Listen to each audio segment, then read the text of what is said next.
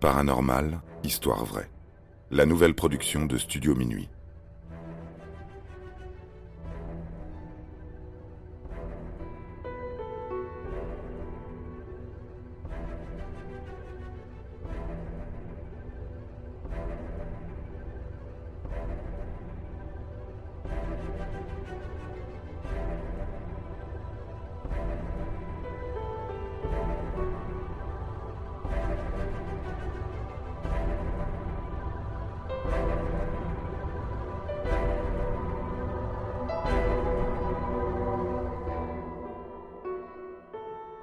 Poltergeist. La vengeance était inévitable. Une famille emménage dans une belle maison du lotissement de Cuesta Verde. Cette nuit-là, tout le monde dort, sauf la petite Carole Anne. Elle se retrouve dans le salon, devant l'écran de la télévision duquel une inquiétante lumière resplendit. Le lendemain, les meubles se mettent à se déplacer sans raison. La nuit d'après, un violent orage éclate. L'arbre qui effraie le petit garçon depuis le premier jour essaye de le dévorer, quand l'armoire à jouets aspire tous les objets de la chambre des enfants. Sa petite sœur disparaît. La famille réussit à communiquer avec elle à travers l'écran de la télé. Elle est prisonnière d'un mauvais esprit. Un médium tentera de la sortir de là.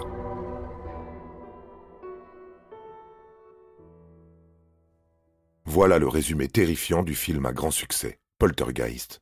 Mais la réalité, derrière les coulisses, est bien plus maléfique. Ce film d'horreur est tourné en 1981. C'est la première grande production de Steven Spielberg. Ce tournage se déroule dans un lotissement à Simi Valley, ville du comté de Ventura, en Californie.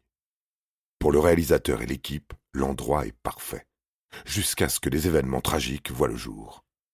Ce film détient à lui seul le record des accidents et des morts. Dès le début, les acteurs ressentent un mal-être. Jobette Williams, lorsque le soir, après une longue journée d'acting, rentre à l'hôtel, est épuisé et apeuré. Les tableaux accrochés au mur de sa chambre sont régulièrement inversés. Une voix venue de l'invisible lui demande de ne pas jouer dans ce film. Chaque scène tournée est synonyme d'angoisse. Les acteurs sursautent au moindre bruit, ainsi qu'aux flashs lumineux qui viennent les perturber.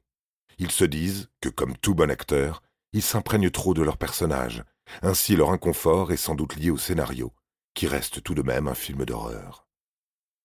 Alors que ce qu'ils vivent depuis plusieurs jours est anormal, un premier incident survient. Ce jour-là, l'équipe filme la scène du petit garçon qui se fait étrangler par le clown. Le gamin joue si bien son agonie que le réalisateur est agréablement surpris par le rendu, très réaliste. Si seulement il avait su que la poupée étouffait réellement l'enfant, il aurait fait couper le moteur. En effet, les techniciens qui dirigeaient le clown étaient comme sous hypnose et ne contrôlaient rien. Heureusement, malgré le traumatisme, le garçon survit. Hélas, d'autres n'auront pas cette chance.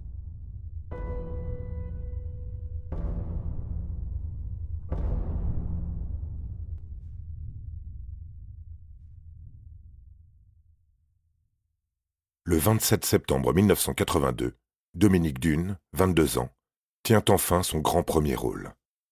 Le succès sera de courte durée. Elle est assassinée par son ex-petit ami, John Thomas Sweeney, qui n'a pas accepté leur séparation. À la suite d'une dispute, il tente de l'étrangler. Sous assistance respiratoire pendant cinq jours, Dominique Dune succombera. C'est de sa mort que naîtra la légende de la saga.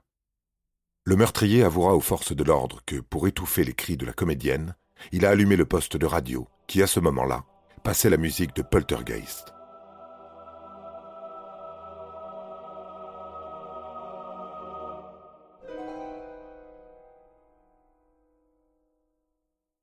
Pur hasard Plus personne sur le plateau n'y croit. Il y a une malédiction qui plane sur cette histoire d'épouvante, comme si quelque chose les encourageait à abandonner la réalisation de ce projet. Le film sort tout de même sur les écrans et rencontre un énorme succès. La production envisage déjà de tourner la suite. Le réalisateur, Tobe Hopper, refuse. Aucun acteur ne tient à y participer, même en échange d'un salaire très conséquent. Alors la production recherche un nouveau réalisateur. Brian Gibson n'est pas connu, mais convient parfaitement, puisque lui-même croit au paranormal. Habitué par ces phénomènes et tout ce qui les entoure, il consulte régulièrement une voyante qui deux ans auparavant lui aurait révélé qu'il travaillerait sur un tournage lié à ce thème. Intriguée, la production convie cette médium avant les nouvelles prises de vue.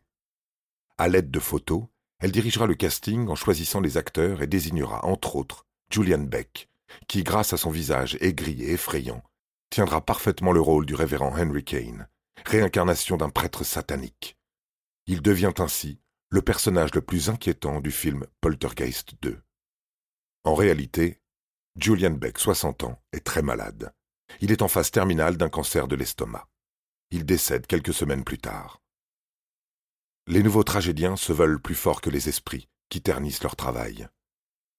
Will Sampson, deux mètres de haut, le chaman indien du thriller, décide un soir de pratiquer un réel exorcisme, espérant chasser ces entités. Quelques mois après la projection sur grand écran de Poltergeist 2, en 1987, Will Sampson meurt d'une crise cardiaque suite à une grève du cœur et du poumon.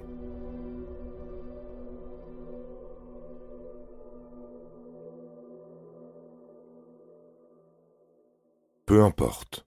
Peut-être que tout cela n'est que le fruit du hasard. Le troisième volet se tourne, et une fois de plus, aucun acteur ne mettra les pieds sur cette histoire, sauf Heather O'Rourke, la petite Caroline qui ne les a jamais lâchés, même si elle souffre du syndrome de Crohn, inflammation chronique du tube digestif. Ainsi, en 1987, on tourne à Chicago, dans la tour John Hancock, réputée pour la mort accidentelle de 100 ouvriers pendant la construction. Un par étage. Rapidement, les phénomènes étranges réapparaissent.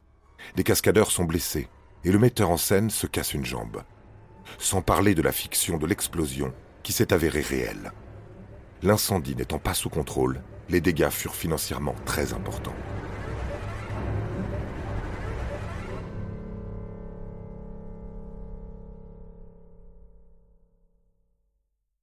Cette nouvelle journée de tournage semble bien se dérouler jusqu'à ce que Heather fasse un malaise. Les secours arrivent, sa mère les accompagne jusqu'à l'hôpital. Alors que la petite est allongée sur le lit roulant qui l'amène vers une table d'opération, elle dira à sa maman que c'est certainement la dernière fois qu'elle se parle. En février 1988, le sort continue à s'acharner. La petite décède d'un arrêt cardiaque avant la sortie de Poltergeist 3. Elle est enterrée à quelques mètres de la première victime de cette damnation la mort de Heather O'Rourke, 12 ans, annoncera enfin la fin de la présomption d'un quatrième volet. Cette fatalité n'a rien d'étonnant. Pour tourner l'affreuse scène de la piscine du premier film, et pour faire des économies d'argent, la production a préféré utiliser de vrais squelettes humains plutôt que du plastique. Bien entendu, les acteurs n'étaient pas au courant jusqu'au déliement de certaines langues. Profaner ces tombes et ces restes de corps a sans nul doute éveillé la colère des esprits frappeurs. Il y a des limites à ne jamais dépasser.